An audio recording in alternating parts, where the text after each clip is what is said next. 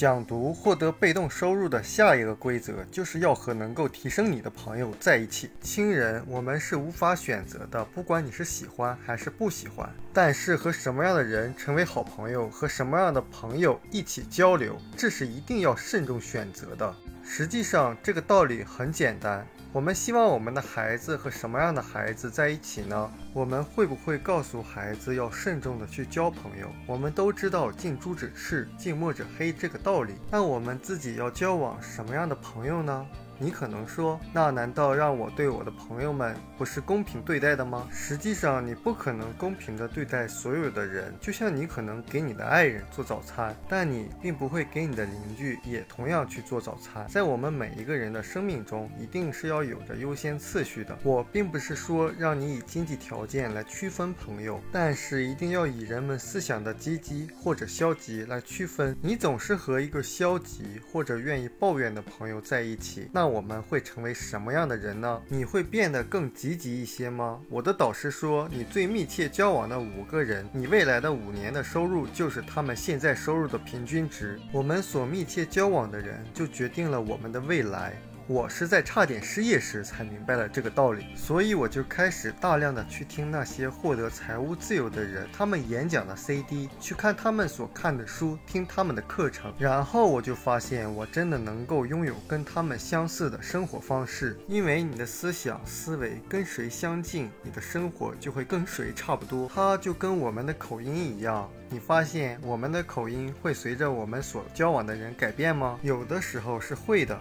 我现在回老家去商店买东西，当地的一些人都说我是外地人，就是因为觉得我是外地的口音，不是当地的口音了。而我们的口音的改变是潜移默化的，受到跟我们交流的人的口音的影响。那我们的心态也是一样的，我们的思想、思维、梦想、格局的大小都一样，受到跟我们交流的人的影响。有一本书叫《不要让任何人偷走你的梦想》，他想警告我们什么呢？是我们的敌人吗？是那些世上我们非常讨厌的人吗？不是的，是我们的朋友。他说，每一项成真美梦的背后，都有成千上万个被偷走的梦想，而偷走我们梦想的人，恰恰有可能就是我们周围的那些熟悉的人。他们是故意使坏吗？并不是的。他们也许是因为关心我们、爱我们，但是他们可能并不相信梦想可以实现，所以他们会打击、会嘲笑、会偷走我们的梦想。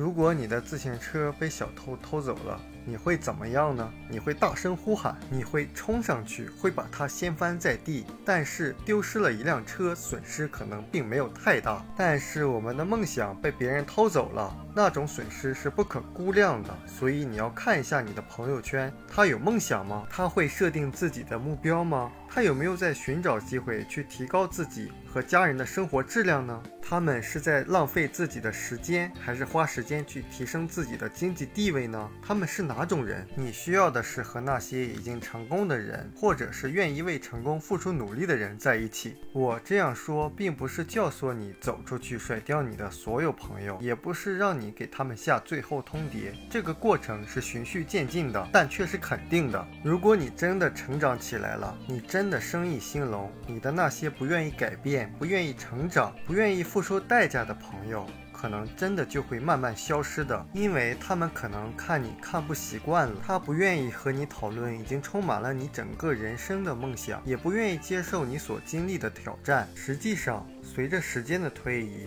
我们以前很多很好的朋友，可能只是我们美好记忆的一部分了。我并不是说你应该终止和他们交往，或者不再关心他们，要继续保持联系，理解他们。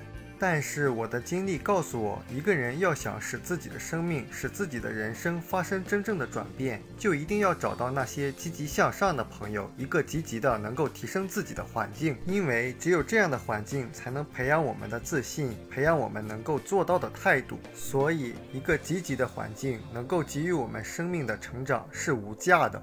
我们书友会希望用十五年时间带动一亿人读书，改变思维，思考致富。和一千个家庭共同实现财务自由，快来加入我们吧！